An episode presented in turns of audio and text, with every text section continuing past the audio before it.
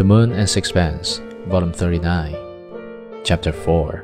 Suddenly, he caught sight of a canvas with its face to the wall. It was a much larger one than he himself was in the habit of using, and he wondered what it did there. He went over to it and leaned it towards him so that he could see the painting. It was a nude.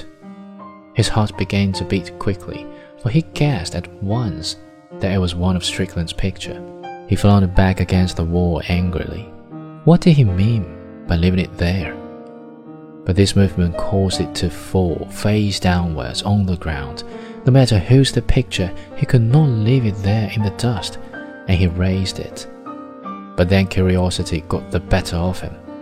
He thought he would like to have a proper look at it, so he brought it alone and set it on the easel. Then he stood back in order to see it at his ease. He gave a gasp. It was the picture of a woman lying on a sofa, with one arm beneath her head and the other along her body.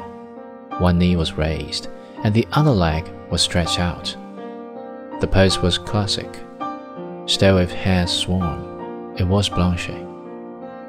Grief and jealousy and rage seized him, and he cried out hoarsely. He was inarticulate. He clenched his fists and raised them threateningly as an invisible enemy. He screamed at the top of his voice. He was beside himself. He could not bear it. There was too much.